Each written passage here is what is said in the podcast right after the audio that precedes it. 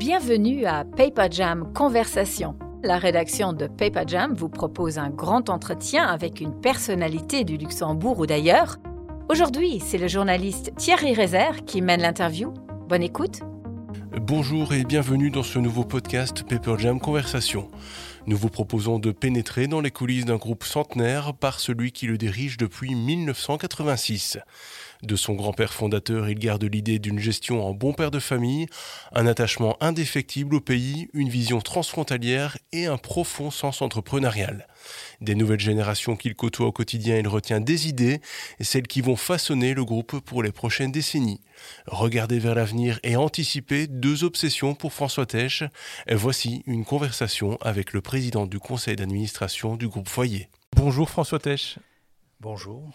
Merci de nous accueillir dans cette euh, très belle salle du conseil d'administration. Qu'est-ce qu'elle représente tout d'abord, euh, cette salle? Ben, Je crois que c'est euh, une salle qui représente bien aujourd'hui la taille de, notre groupe, sa diversité, sa modernité et sa créativité. et aussi peut-être même son souci de de s'insérer dans une nature, dans une belle nature que nous avons à Luxembourg.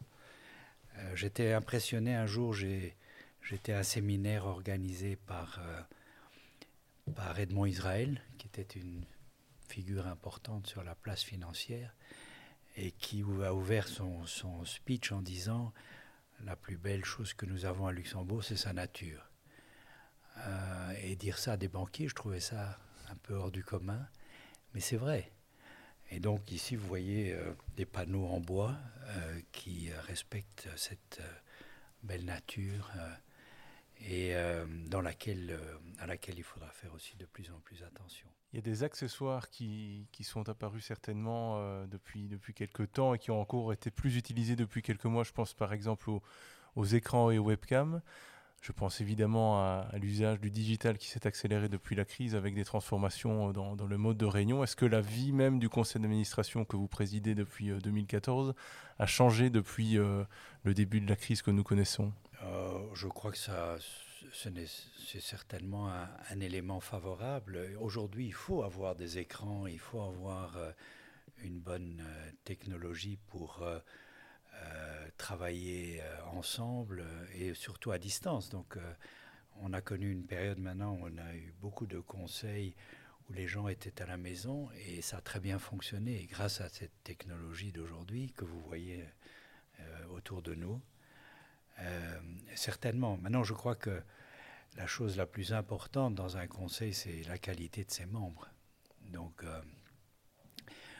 on a veillé depuis longtemps euh, à, bien intégrer une culture familiale, mais aussi et de la mélanger avec une culture d'une entreprise euh, euh, cotée, comme nous l'étions au foyer. Donc, la qualité et la complémentarité des membres d'un conseil et leurs indépendances sont un garant d'une bonne gestion pour une société.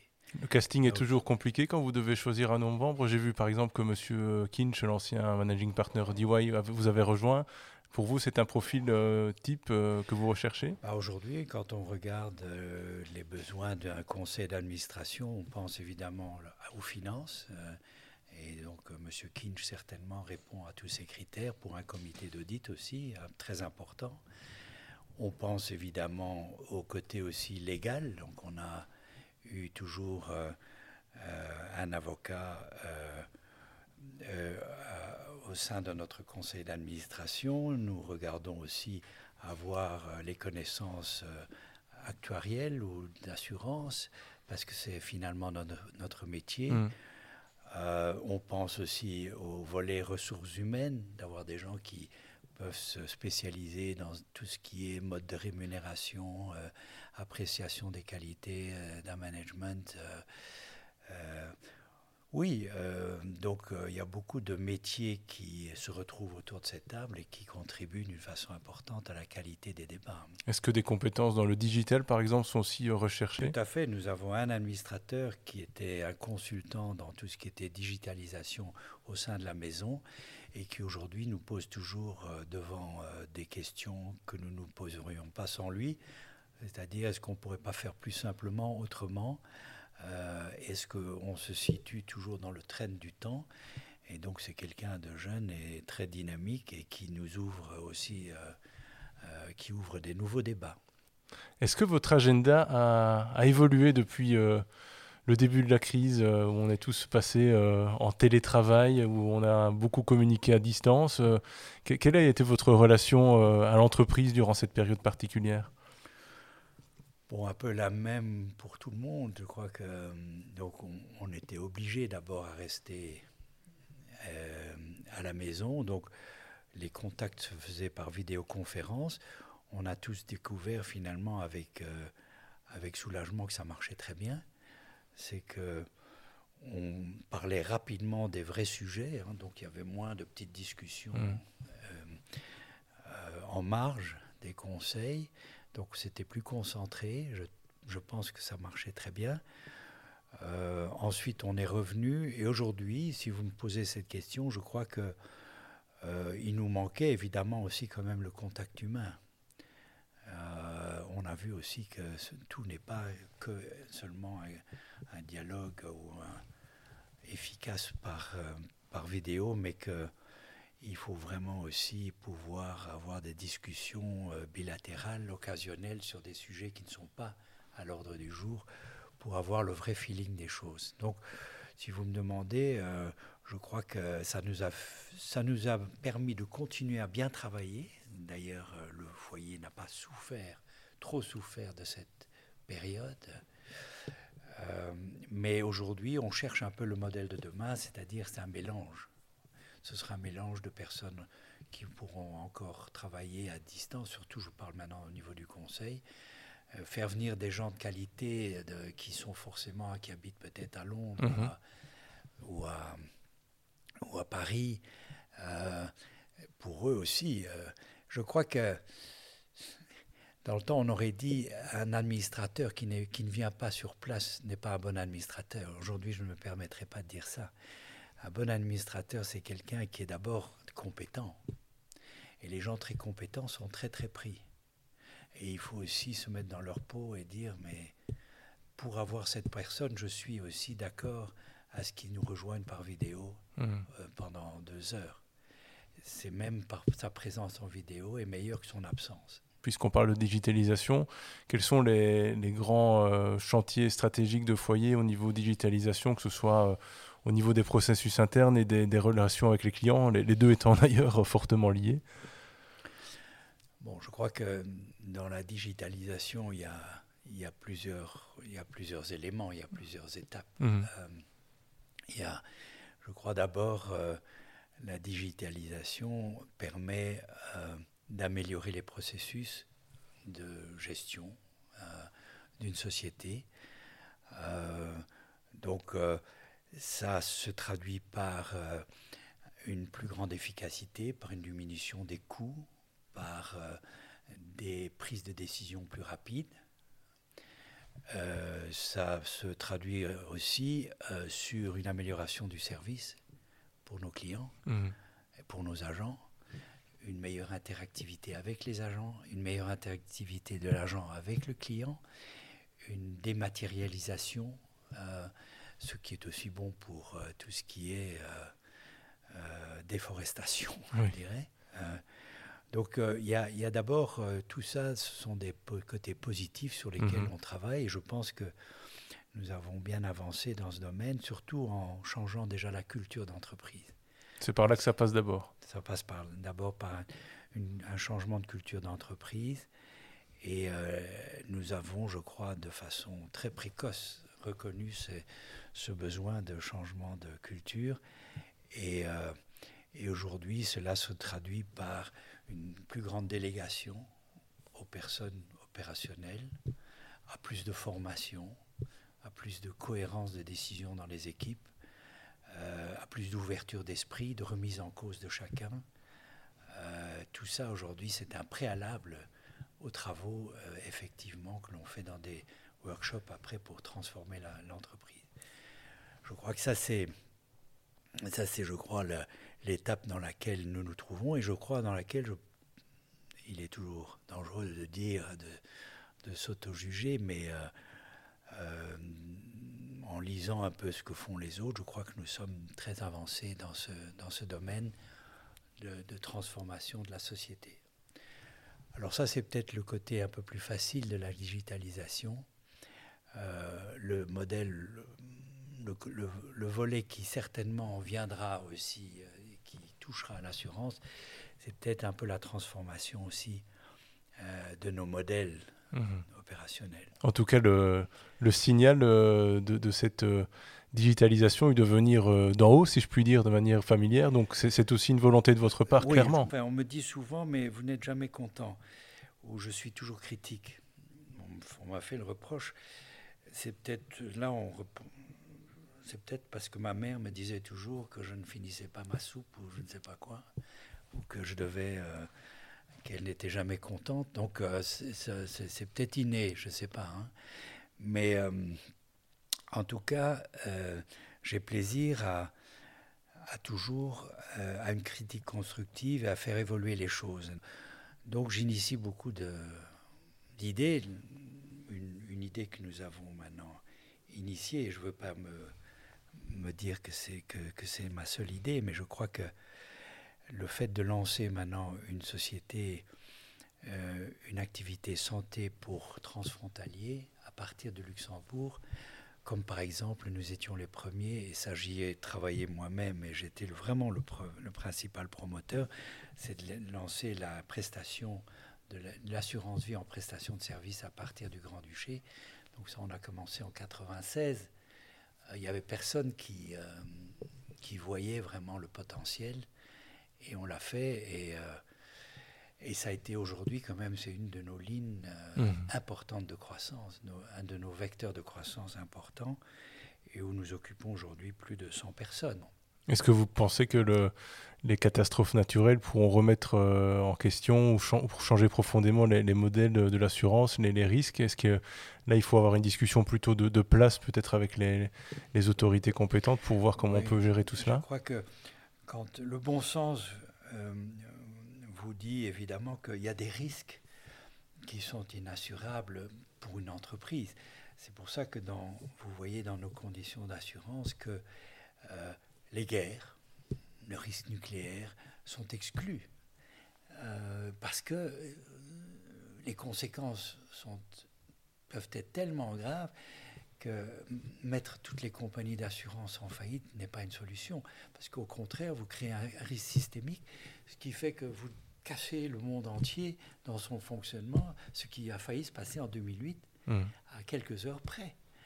Euh, donc, il faut, moi je suis, je, je, plaide pour la pondération et pour, pour l'analyse, pour l'analyse et puis de dire qu'est-ce qu'on qu'est-ce qu'on doit faire. Donc, pour moi, il y aura toujours des exclusions, comme les guerres, comme les pandémies. C'est un exemple aussi, la pandémie, ou comme euh, les, des risques. Euh, la pandémie est un bon exemple parce que personne ne sait, avec les Covid qui mutent, quelles en sont les conséquences. Alors, faire porter ce risque au secteur privé, c'est même irresponsable.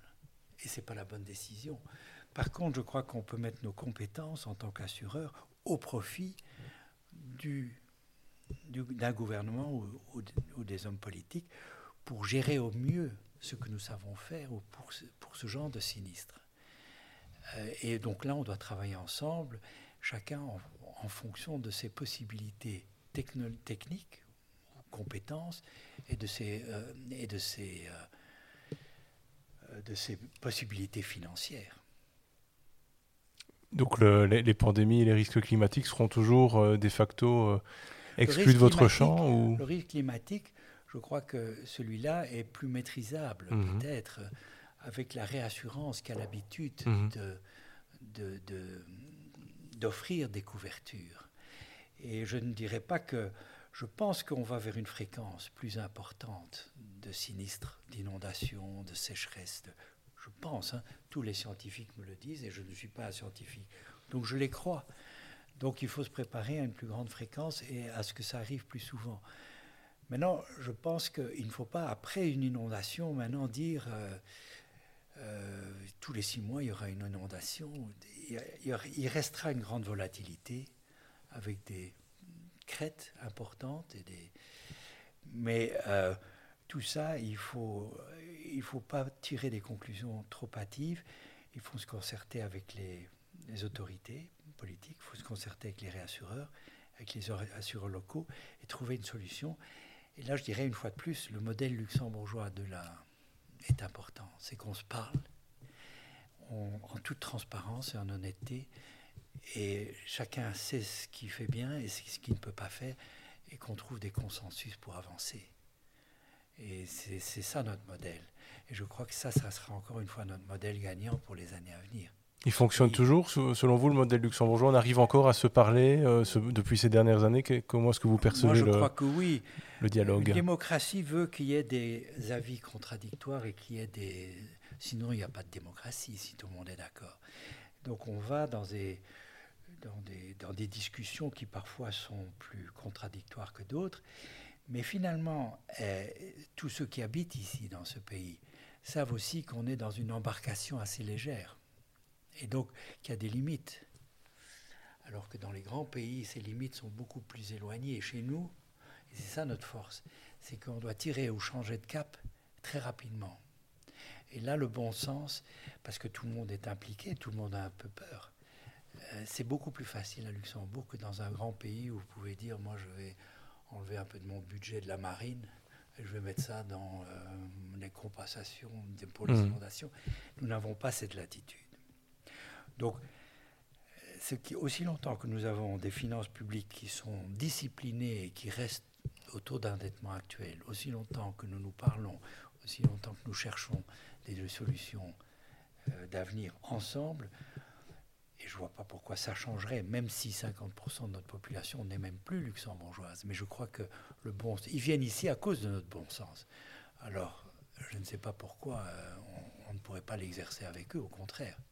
Je crois que le Luxembourg, je dis toujours, c'est le seul, c'est le pays en Europe qui est le plus avancé dans la notion européenne. Il n'y a aucun pays où vous avez 50% d'étrangers où ça marche aussi bien. Donc cela puisse exister pour nous.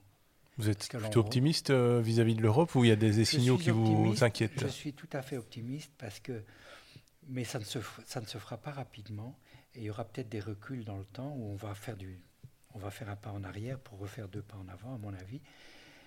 Euh, parce que si vous vous mettez au, niveau mondial, au niveau mondial, vous savez aujourd'hui que les grandes décisions se prennent en Amérique, de plus en plus en Chine, peut-être même en Inde, et que l'Europe, que le marché unique européen ne suffit pas pour faire partie des grands qui décident. Mmh.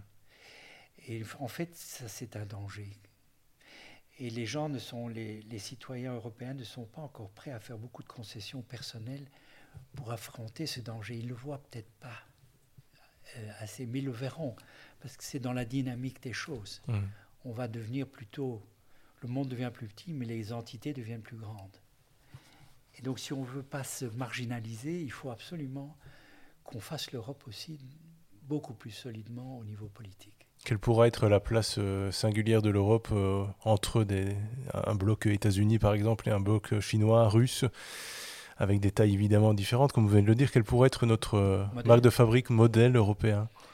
Bah, Il faut savoir que nous avons quand même plus de 400 millions de consommateurs, hein, donc plus que les États-Unis. C'est énorme le pouvoir d'achat que nous représentons. Donc la richesse économique est là. Le modèle, à un moment donné, c'est de lâcher un peu de sa souveraineté au profit d'une entité européenne supranationale contre laquelle il y a beaucoup de réticence, et je peux comprendre. Hein. C'est lâcher certains avantages. C'est pour ça que je plaide pour, en fait, des règles communes, surtout en matière de défense, par mmh. exemple. Pourquoi est-ce que, en matière de défense, on n'a pas déjà un OTAN qui soit aussi européen, au lieu d'être européen-américain.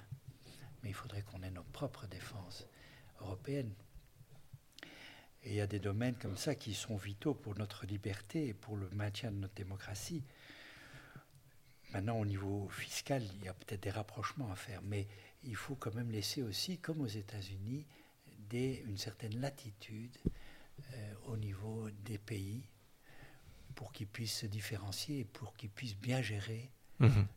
Si tout le monde tombe sur les mêmes règles, pourquoi est-ce qu'on aurait les mêmes règles dans un pays qui a la chance d'avoir la mer, peut-être avec la pêche, et nous n'avons que de la pluie euh, Donc euh, il y a déjà une inégalité géographique qui fait que climatique qui fait que si vous voulez attirer les gens ici, ben, il faut quand même avoir certains mm. atouts aussi. Hein. Donc vous devez tenir compte de beaucoup de phénomènes. Donc je ne suis pas pour une homogénéité euh, européenne intégrale, mais je suis pour tenir compte des différences et pour qu'un équilibrage se fasse. Mais aussi en même temps une motivation européenne pour l'objectif suprême, c'est de garder notre, notre euh, indépendance et notre autonomie et notre démocratie qui, je pense, a été mise à mal euh, plus récemment par certains hommes politiques. Hein. Mmh. Je rebondis sur le terme indépendance puisqu'on arrive tout doucement à la fin de, l'entretien. Est-ce que c'est un acquis pour, euh, pour Foyer de, rester indépendant euh, avec le, marché qu'on vient d'évoquer, le marché local d'abord? Pour moi, pour moi c'était une forte motivation de rester indépendant parce que ça me permettait de décider avec évidemment les, euh, ensemble avec tous les collaborateurs et, nos, conseils, mais euh, c'était une forte motivation et c'est ça qui qui m'avait motivé à l'époque de ne pas vouloir euh, ou de convaincre la famille de ne pas vendre les actions à AXA à l'époque. Hein. Et donc j'ai plaidé fortement pour l'indépendance à ce moment-là et, ça, ça, a marché. Maintenant, je ne suis pas non plus quelqu'un qui dit, euh, parce qu'on a fait quelque chose pendant 100 ans, qu'on doit faire les choses pendant 100 ans nouveau. Hein. Aujourd'hui, je pense qu'on est dans une époque où les changements sont colossaux. Et euh, la seule chose que je conseille, c'est que ça change beaucoup. Et on ne voit pas très bien les modèles de demain partout.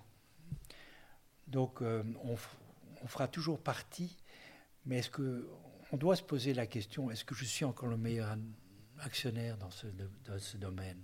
Être lucide, même si ça peut faire mal. Et alors trouver peut-être un nouveau domaine de croissance. Je ne sais pas. Avec Luxembourg, nous faisons un peu ça.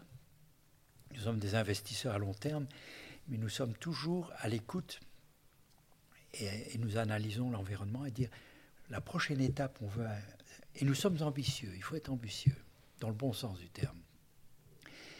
Parce que l'ambition est bonne pour les gens qui travaillent et bonne pour l'entreprise. Si on n'y arrive plus, alors il faut se poser la question, qui a vraiment mieux? Est-ce qu'on ne devrait pas céder la place à quelqu'un? Euh. Si on applique ce, mode de raisonnement par rapport au pays, euh, beaucoup de changements, incertitudes, rester à l'écoute des opportunités. Selon vous, dans, quelle voie le pays peut continuer à, tout simplement avoir euh, une croissance pérenne. On a eu la grande époque sidérurgique, bancaire, que vous connaissez évidemment très bien, la place financière qui se diversifie.